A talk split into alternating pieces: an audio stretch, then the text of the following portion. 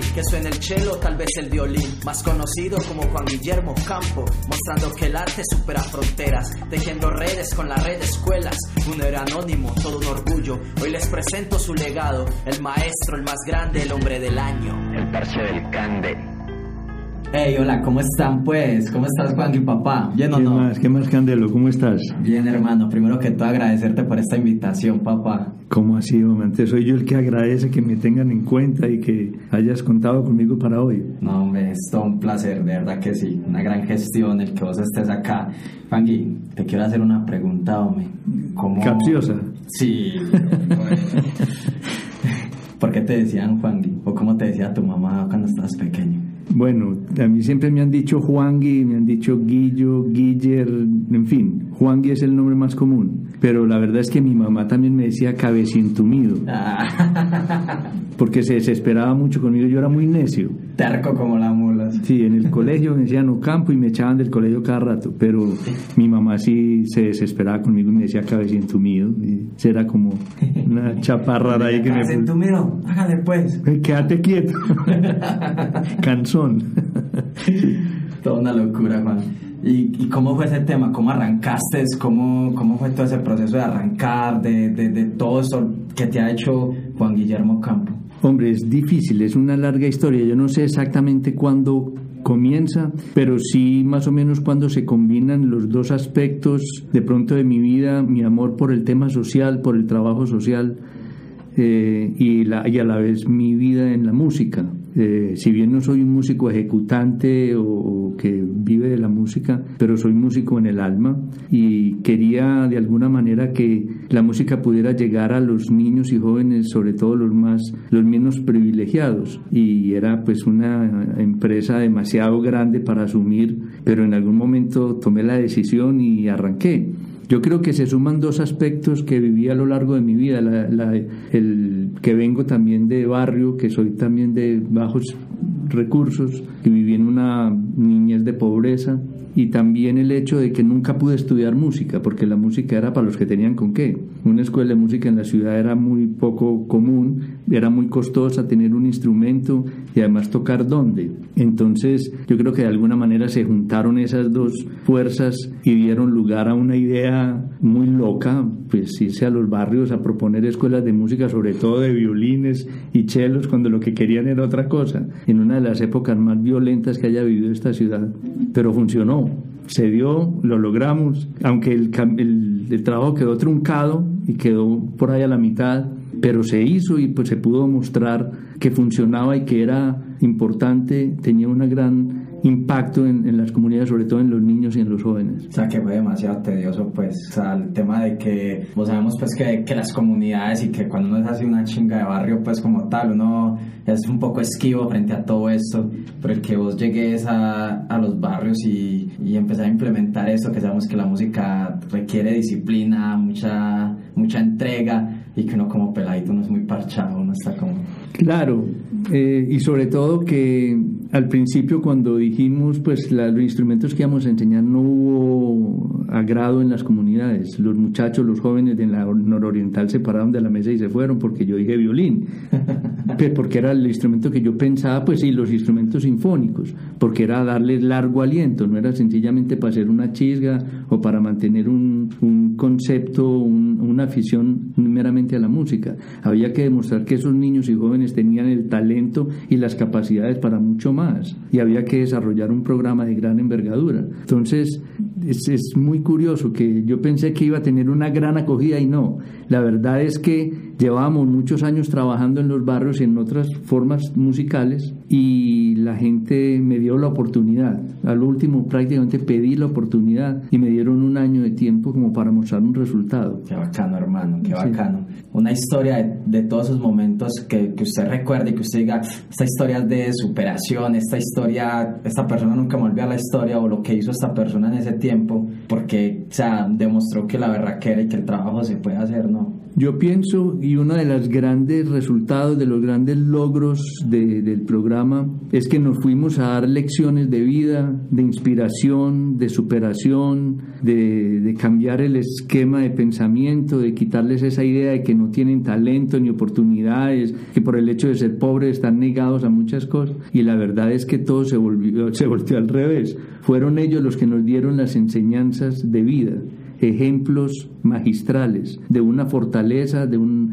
de una capacidad de superación, de, de no tener eh, fronteras para, para su desarrollo y para sus sueños. Eh, es algo que hoy me inspira a regresar lo más pronto posible a todos esos barrios y a llegar a todos los niños y jóvenes. Hay muchas historias, demasiadas y de pronto podría ser un injusto en decir una y no contarlas todas, pero hay una que se destaca mucho y es así muy brevemente eh, un niño que de, de la escuela de, de, Alfonso López que tocaba el violín pero no era destacado, estaba estudiando, cumplía con las tareas todo y teníamos unos ensayos todos los fines de semana muy rigurosos. Empezábamos a las 8 de la mañana hasta las 8 o 10 de la noche porque estábamos haciendo una orquesta para viajar a Europa y esta, esto era pues con unas exigencias asombrosas. El niño empezó a llegar tarde, aunque en exámenes mostraba ya capacidades y empezó a subir en la lista de los más destacados, empezó a llegar tarde a los ensayos, pálido, con los ojos rojos, demacrado.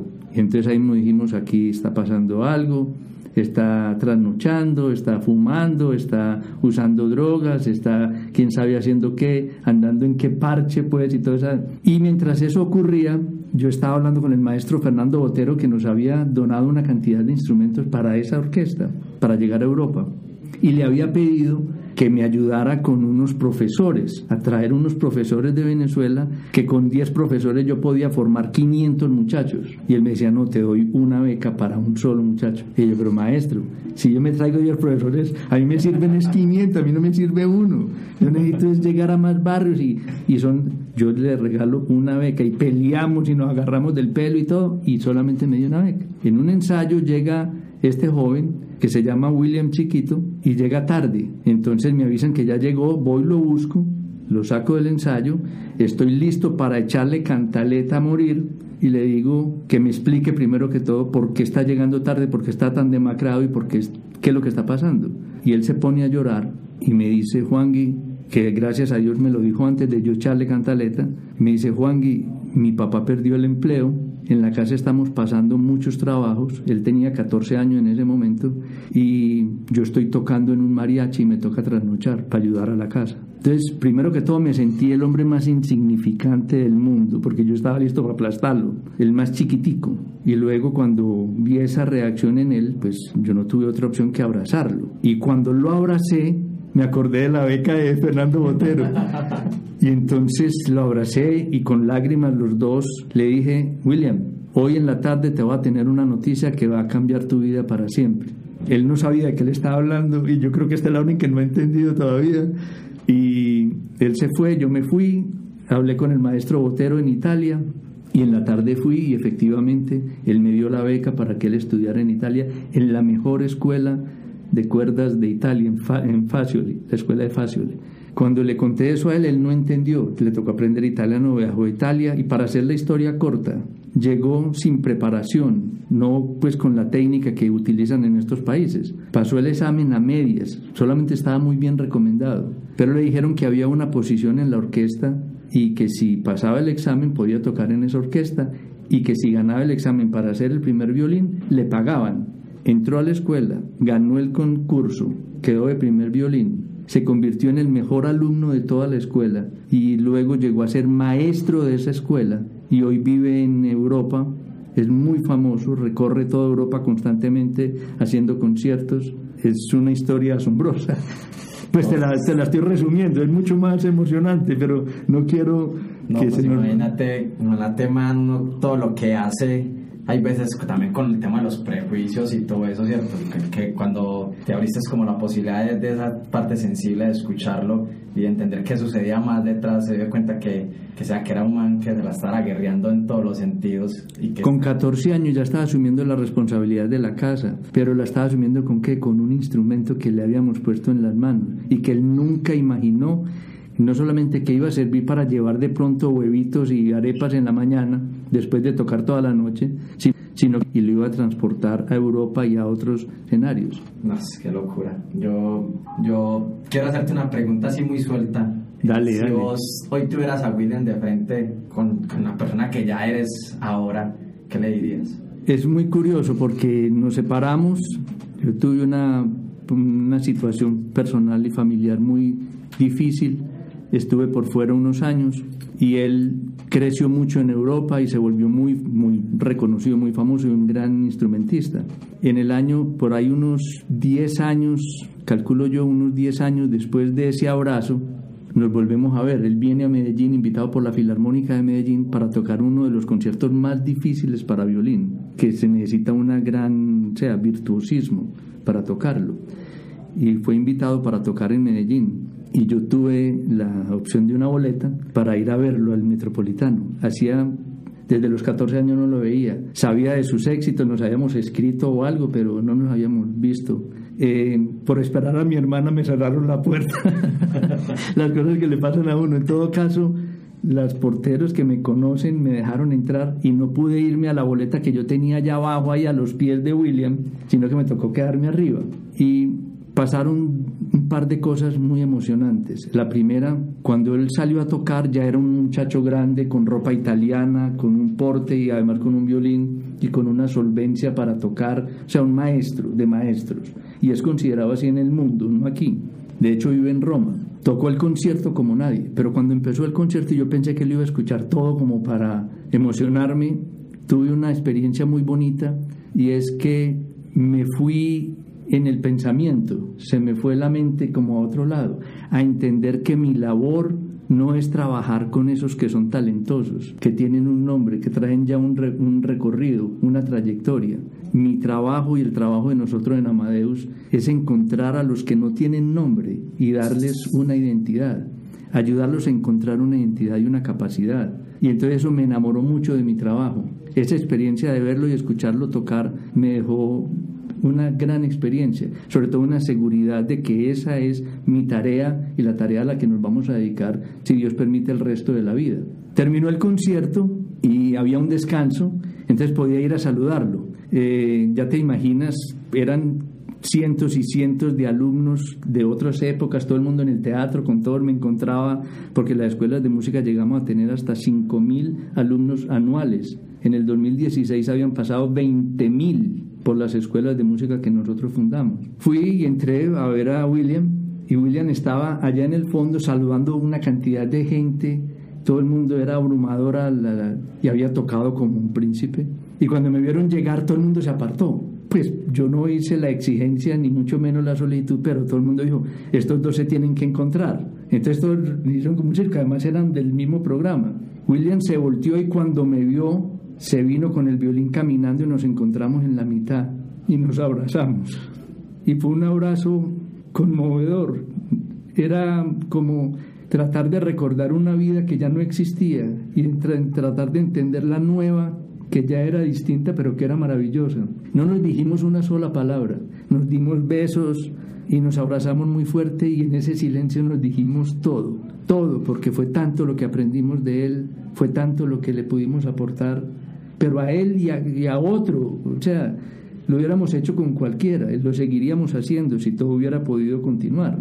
Y desde entonces hemos hablado con mucha frecuencia, cuando viene a Medellín salimos a tomar café, a comer algo, hablamos, comer Ah, y ahora me cuenta que con sus alumnos utiliza las mismas enseñanzas y palabras que me escuchó decir cuando estábamos en los ensayos y cuando él era niño, que él emplea la misma enseñanza esas enseñanzas de vida.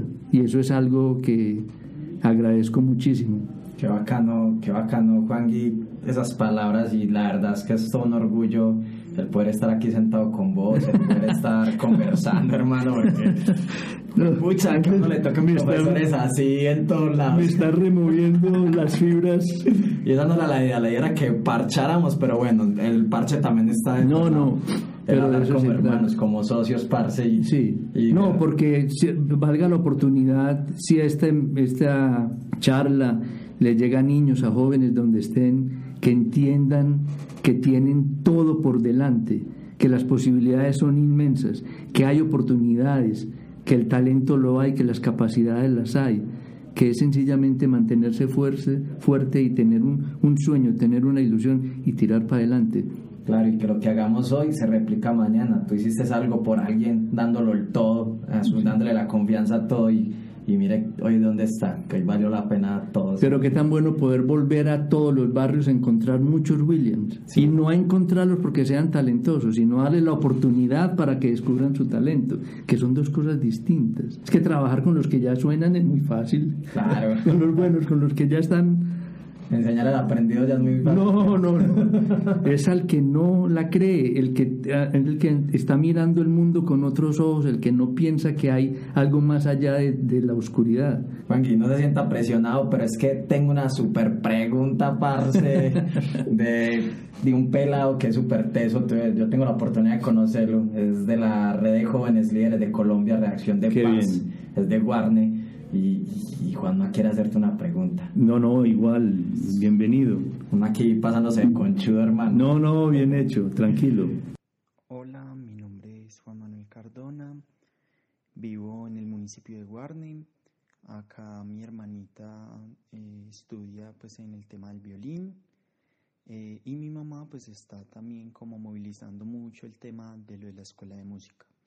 Entonces, en base a esto, me gustaría preguntar em, más acerca de los tips que pues el maestro nos podría dar en torno a cuáles serían esas cosas que harían que una escuela de música funcione dentro de un municipio, digamos desde la parte social o desde una parte más institucional, eh, desde lo público y de esa forma pues tenerlo muy en cuenta para acá, para el contexto de Guarne y creo que también para el contexto de muchos otros municipios que quieren conformar y formalizar sus escuelas de músicas. Entonces, muchísimas gracias a Juan Manuel agradecerle pues su, su, pregunta y haberse involucrado acá en la charla. Eh, primero que todo, no soy maestro, yo soy Juan Gui, yo no tengo maestría en nada, ni soy maestro, ni,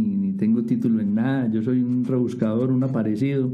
Eh, lo segundo es, yo entiendo que en, el municipio de Guarne hay una escuela de música, no sé, no tengo pues como toda la información. Eh, la idea en varios municipios del oriente antioqueño han abierto escuelas y la idea sería, lo ideal es de que el municipio financie o apoye una escuela de música para que sea la educación gratuita para todos, porque si es privado pues cuesta dinero.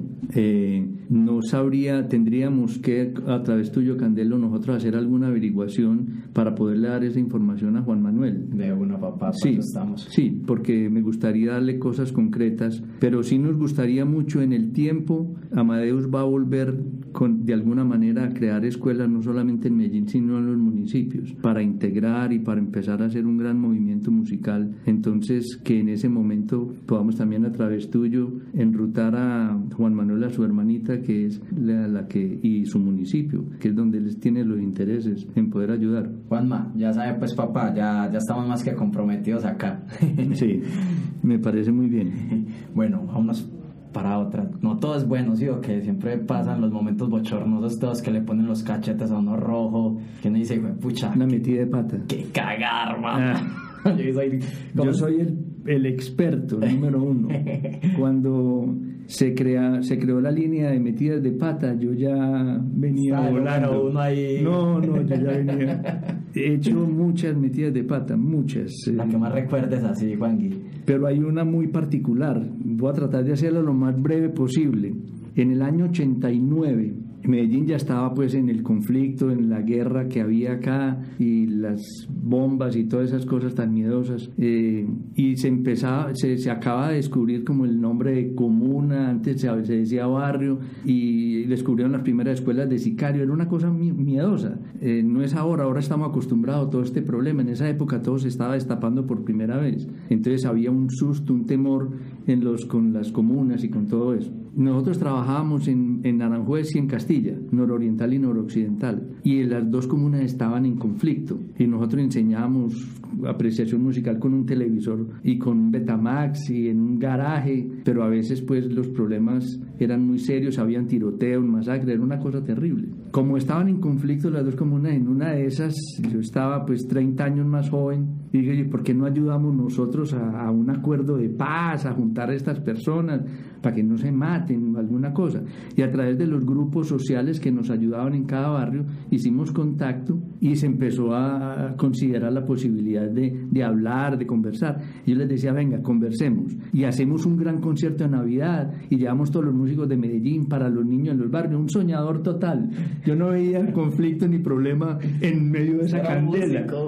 no, yo que yo decía, "Vamos, esto lo arreglamos tranquilo, hermano, nos ponemos de acuerdo, como si yo fuera parte del conflicto. ¿Sí me entendés? Como la pala, vuelta pues Sí, ahí. claro, claro. Hablando con un vecino, yo no sabía la gravedad. En realidad nunca entendí la gravedad de lo que estaba pasando. Entonces los comentarios llegaron, fueron y vieron tal, y estaban listos a reunirse conmigo y reunirse entre ellos. Pero se necesitaba un lugar imparcial, un lugar, ¿cómo se puede decir? Eh, Neutro, pues. neutral. Y yo ofrecí mi oficina en el centro de Medellín, en el edificio Colseguros. Y entonces a mí sí me dijeron, pero va a venir esta gente de los barrios, gente a lo mejor bien mala, vienen armados. Y yo, no, yo no sé. yo no creo, pues si vamos a hablar. no, yo no creo, pues, que como si esto se trata de otra cosa. Juan, que usted es un soñador, usted no mide las consecuencias, y es verdad. Eh, entonces se cuadró la reunión en mi oficina, creo que era a las 6 o 7 de la noche. Eh, me pareció, yo estaba muy emocionado y yo decía, esto es genial, porque entonces vamos a poder hacer un concierto final para celebrar la paz y no sé qué y toda esa cosa. todo caso, cuando llegue el día de la reunión, a mí se me ocurre una de esas extraordinarias ideas, ideas que generalmente acaban con todo, o sea, que no deberían ser nunca concebidas. Se me ocurrió que para abrir la charla y el diálogo entre las partes, tener, en ese entonces ya había televisión a color, tener un televisor a color y un video láser eh, con la, el cuarto movimiento de la novena sinfonía de Beethoven, el, el, que llaman el canto a la alegría. Me parecía lo más emocionante. Y entonces decirles, miren, qué emoción escuchar a Beethoven, este es coro y tal, y esto es lo que van a escuchar los niños y los barrios, y vamos con la paz, y bueno, hermano, la emoción. Me conseguí el televisor, el video, todo lo puse ahí, lo tenía todo preparado, congelado en el video.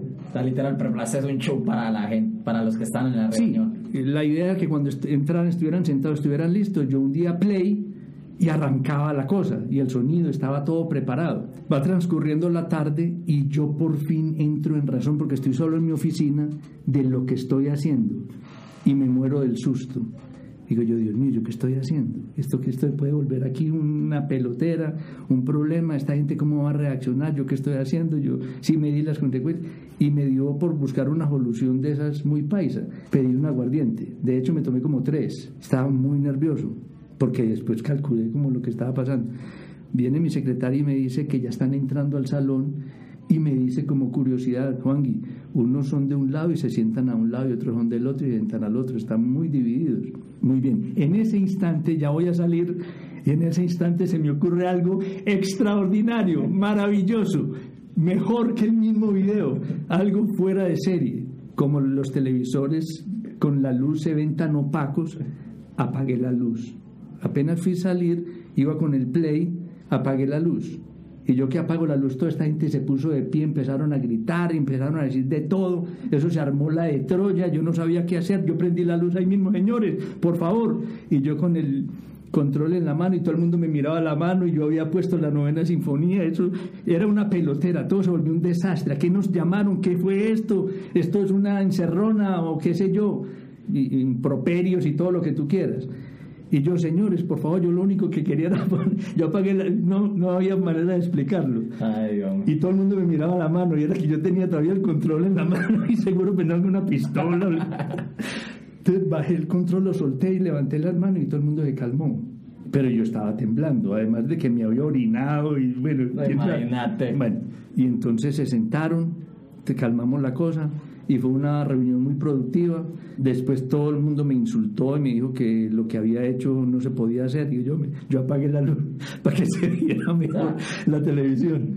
Y Y todo el mundo concluyó que era una gran idea ponerse de acuerdo, bajar las armas y tratar de buscar entre todos el espacio para hacer ese concierto de Navidad para los niños. Les puse la música que íbamos a tocar.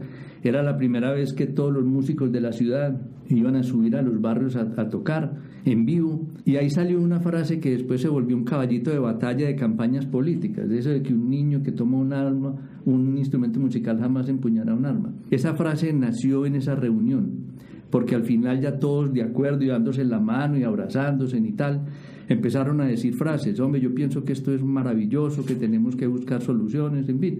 Y uno llegó y dijo, que inclusive hablaba con un poco trabado, yo quiero que los niños de mi barrio primero escuchen el sonido de un violín antes del sonido de una metra. Qué bonito, qué bonito eso, ¿no? Sí, lo dijeron ahí ese día. Claro que por la gracia de Dios sobrevivimos para contarlo porque como iban las cosas y gracias a mi imaginación todo iba a ser, todo iba a ser un verdadero desastre. No, pues imagínate, Juan, que te tomaste unos chorritos para prenderte y prendiste el chorro. Se prendió eso, se prendió solo. yo, estaba, yo, quería que vieran la pantalla muy nítida. ¿Sí me entiendes? Y casi me, me ganó una, una, masacre ahí, tiroteo. Bueno, hay buenas cagadas que hacen que todo funcione. Bueno, Juan, dígame algo que lo inspire, esos referentes, esas cosas que hacen que usted diga, que usted hace que usted diga, madre, tengo que seguir, tengo que seguir adelante. Candelo, y a todos los de, de esta organización, esta oportunidad de hablar de estos cuentos y hacerlo de esta manera tan amena y relajada contigo, y además que tú vienes del barrio, o sea que nos identificamos con este cuento, sabes de qué te estoy hablando claro sí. y lo comprendes a fondo. Eh, uno vuelve y se inspira.